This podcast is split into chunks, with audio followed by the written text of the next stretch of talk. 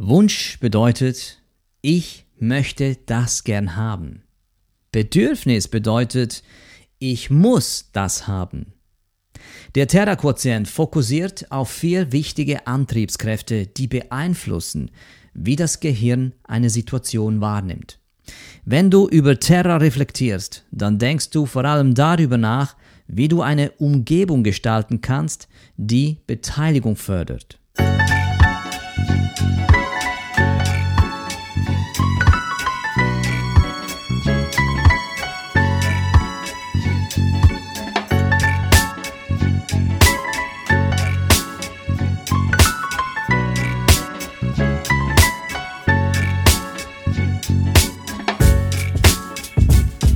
Willkommen zu einer weiteren Folge von Upgrade Yourself.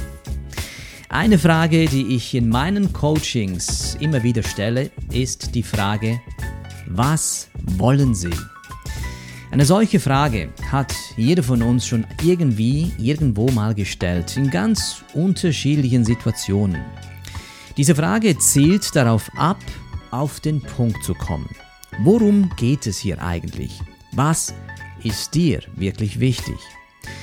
Wenn du diese Frage jedoch stellst, was wollen sie oder von mir aus auch, was willst du, so bekommst du typischerweise eine oberflächliche Antwort, beziehungsweise eine Antwort, die eher strategischer Natur ist. Wie meine ich das? Auf eine solche Frage zu antworten, wie was willst du, ist nicht immer einfach weil wir auch nicht immer den Mut haben, beziehungsweise uns nicht wohl dabei fühlen, unsere wahren Bedürfnisse auszusprechen. Wir erfinden Gründe dafür, dass es vielleicht gerade jetzt nicht angemessen ist, äh, diese Bitte zu äußern, weil womöglich es nicht der richtige Zeitpunkt ist und der andere sowieso ablehnen wird und so weiter und so fort. Es geht dabei also um eine Angst, die bewusst oder unbewusst unser Gehirn in diesen Situationen beeinflusst. Und es ist diese Angst, die eben dazu führt, dass die Antworten, die wir darauf zu hören bekommen, wie bereits gesagt, oberflächlich bzw. eher strategischer Natur sind.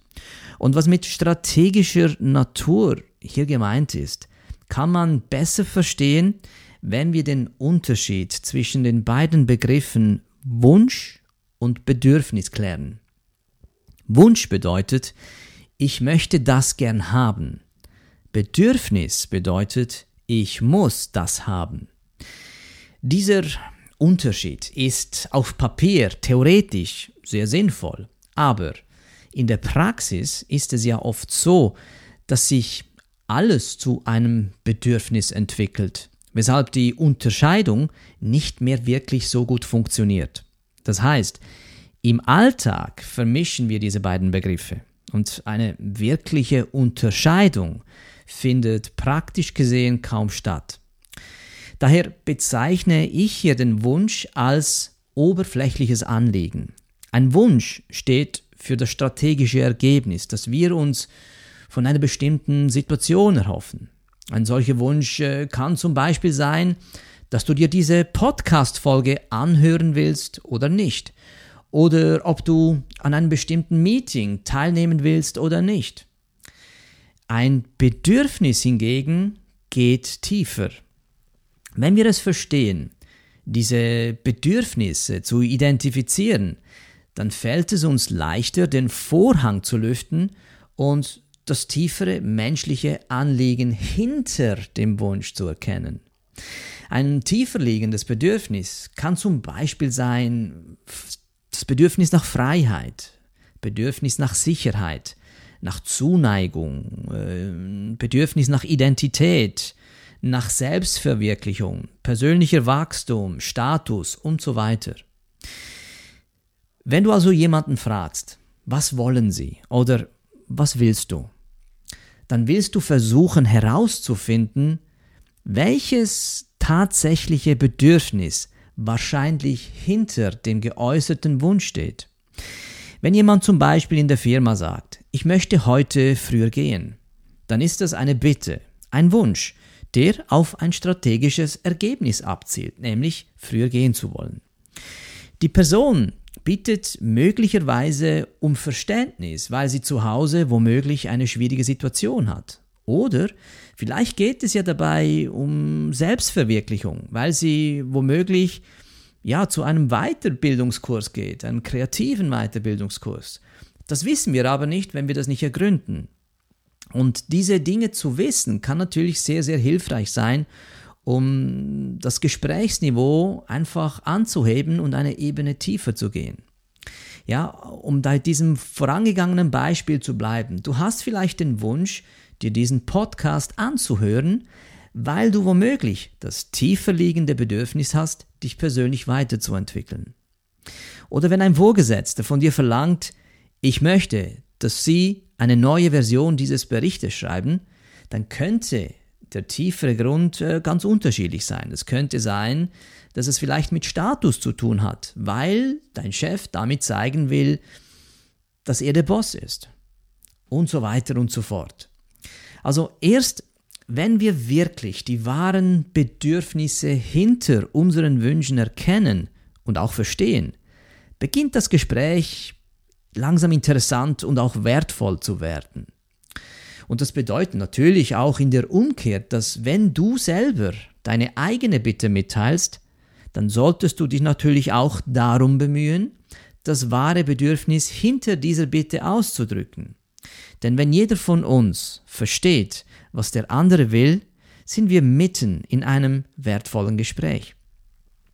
Also ich hoffe, du kannst dir nachvollziehen, wie dir das Erkennen des tieferen, verborgenen Bedürfnisses ein klares Verständnis davon gibt, wie du am besten auf solche Wünsche reagierst. Belassen wir es bloß bei diesen Wünschen, so bleibt das Gespräch oberflächlich. Und die Folge davon ist, wir reden oftmals aneinander vorbei. Und dadurch bleiben mögliche Handlungsmuster unklar und äh, Missverständnisse häufen sich. Wenn du jetzt also willst, dass sich dein Gegenüber auf diese Weise in einem Gespräch beteiligt, ja, also sprich, nicht nur seine Wünsche dir gegenüber mitteilt, sondern auch seine tiefer liegenden Bedürfnisse offenbart, so musst du das entsprechende Umfeld dafür schaffen. Denn bedenke diese Tatsache. Fünfmal pro Sekunde untersucht dein Gehirn unbewusst die Umgebung und fragt sich dabei, ist es hier sicher oder ist es für mich gefährlich? Es ist offensichtlich, dass unser Gehirn möchte, dass die Umgebung, in der wir uns befinden, sicher ist. Denn wenn sich das Gehirn sicher fühlt, dann funktioniert es besonders gut. Und hier kommen wir nun zum Terra-Quotient. In zwischenmenschlichen Begegnungen geht es ja im Grunde immer wieder um Dynamik von Risiko und Belohnung. Ja, was kann ich dabei verlieren? Was kann ich dabei gewinnen, wenn ich wirklich ausspreche, was ich will, beziehungsweise was ich vom anderen brauche? Wenn es uns gelingt, in einem Gespräch diese Sicherheit zu vermitteln, ist das Denken viel nuancierter und unsere Gesprächspartner können dabei mehr Deutlichkeiten auch besser sehen und leichter damit umgehen. Sie beteiligen sich auch viel mehr an einem Gespräch. Wenn das Gehirn jedoch Gefahr wahrnimmt, gibt es eine ganz andere Reaktion. Hier begibt sich das Gehirn in die bekannte Kampf- oder Fluchtreaktion. Hier wird alles schwarz oder weiß gesehen. Du nimmst an, dass die anderen oder dein Gegenüber gegen dich sind oder nicht für dich. Dadurch kannst du dein bewusstes Gehirn viel weniger nutzen und du ziehst dich ja auch automatisch als Folge davon zurück. Aus evolutionären Gründen sind wir nun mal so geprägt, dass wir eher annehmen, Situationen seien gefährlich für uns. Und so gehen wir lieber auf Nummer sicher. Die Frage ist also, was kannst du dafür tun, um das Gehirn anderer und dein eigenes Gehirn so zu beeinflussen, dass die Situationen als bereichernd und nicht als riskant wahrgenommen werden. Der Terra-Quotient fokussiert auf vier wichtige Antriebskräfte. Vier Antriebskräfte, die beeinflussen, wie das Gehirn eine Situation wahrnimmt. Wenn du also über Terra reflektierst, dann denkst du vor allem darüber nach, wie du eine Umgebung gestalten kannst, die Beteiligung fördert. T, E, R, A. Jeder Buchstabe steht metaphorisch für eine Botschaft, die für uns wichtig ist, wie wir damit arbeiten können. Beginnen wir mal mit dem Buchstaben T. T steht für das Wort Tribe, T-R-I-B-E. Das englische Wort, was ins Deutsche übersetzt so viel bedeutet wie Stamm. Welchem Stamm gehörst du an? Sind wir beide vom gleichen Stamm? Das Gehirn fragt sich bei dieser Begegnung, bist du für mich oder bist du gegen mich? Wenn das Gehirn glaubt, dass du auf seiner Seite bist, beziehungsweise das Gehirn deines Gegenübers, wenn es glaubt, dass du auf seiner Seite bist, dann erhöht das den Terra-Quotienten. Wirst du jedoch als Gegner wahrgenommen, sinkt der Terra-Quotient. Das bedeutet also, welche Botschaften sendest du bewusst aus, die signalisieren, dass wir vom gleichen Stamm sind oder eben nicht? Gibt es Botschaften, die du aussendest, die genau das äh, als Widerspruch herausholen? Also lohnt sich da kurz drüber nachzudenken. Der zweite Buchstabe E steht für Erwartung. Das Gehirn überlegt, kenne ich die Zukunft oder kenne ich sie nicht? Also ich meine die unmittelbare Zukunft. Das bedeutet, je klarer ist, was als unmittelbar nächstes geschieht, umso sicherer fühlt sich die Situation an. Wenn jedoch nicht klar wird, was als nächstes passiert, dann wird die Situation vom Gehirn als gefährlich eingestuft. Und denkt dabei, das sind oftmals sehr viele unbewusste Mechanismen, die wir nur indirekt als Folge spüren. Aber hier ist auch klar die Einladung an dich, versuche möglichst schnell Klärung dafür zu schaffen, wozu sind wir hier? Was beinhaltet dieses Gespräch? Was wird von dir äh, erwartet? Äh, was ähm, muss gesagt werden, damit mein Gegenüber sich sicher fühlt, dass das nächste, was kommt, voraussehbar verständlich ist und man nicht den Gesprächspartner einfach im Dunkeln lässt. Der dritte Buchstabe R steht für Rang. Der Rang ist eine relative Angelegenheit und hängt nicht von deinem formellen Titel ab, sondern davon, wie die Macht in diesem Moment verteilt ist. Das Gehirn stellt sich automatisch nämlich die Frage, bist du wichtiger oder weniger wichtiger als ich? Und wenn dein Gegenüber deinen Status verringert, ja, dann empfindest du automatisch die Situation als äh, weniger sicher. Also auch hier versuche zu spüren, wie ist diese Rangteilung geklärt? Wie, wie sieht es aus? Bist du der Boss? Bist du der Untergebene, die Untergebene? Bist du die Chefin? Oder auch unter, äh, mit Freunden. Das ist die gleiche Situation. Auch wenn da hierarchisch keine formellen Positionen sind, gibt es immer dieses äh, Statusspiel. Ja? Wer hat im Moment etwas Wichtigeres zu sagen? Wer passt sich wem an? Und das äh, lohnt sich hier mal einen Fokus zu halten, welche Zeichen man hier rangtechnisch aussendet. Und der letzte Buchstabe A steht für Autonomie. Kann ich mitreden oder nicht? Das ist die Frage, die das Gehirn stellt, wenn es das Maß der Autonomie, das du in einer bestimmten Situation hast, einschätzt.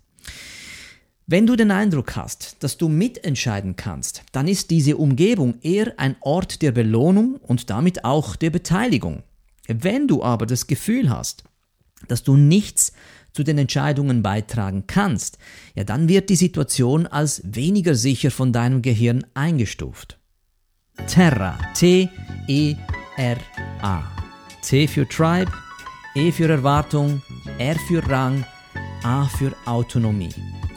Deine Aufgabe besteht also darin, den Terra-Quotienten zu erhöhen, wo immer du kannst. Das ist von Vorteil für deinen Gesprächspartner und auch für dich. Das Fragen stellen und äh, insbesondere eine Frage wie Was wollen Sie? oder Was willst du? wird genau das ermöglichen. Denn diese Frage, wenn sie im richtigen Ton gestellt wird, das setzen wir mal voraus, ja, diese Frage verstärkt das Zusammengehörigkeitsgefühl, weil du deinem Gegenüber hilfst, eine Herausforderung zu bewältigen, statt vorzugeben, was zu tun ist. Und genau dadurch stärkst du nicht nur sein Gefühl der Autonomie, sondern auch seinen Rang, weil du ihm das Wort gibst und ihn den ersten Schritt tun lässt. Und das war's für heute. Ich hoffe, du konntest den einen oder anderen Gedanken wieder mitnehmen und ich freue mich, wenn du auch das nächste Mal wieder mit dabei bist. Bis dann, alles Gute und komm gut an.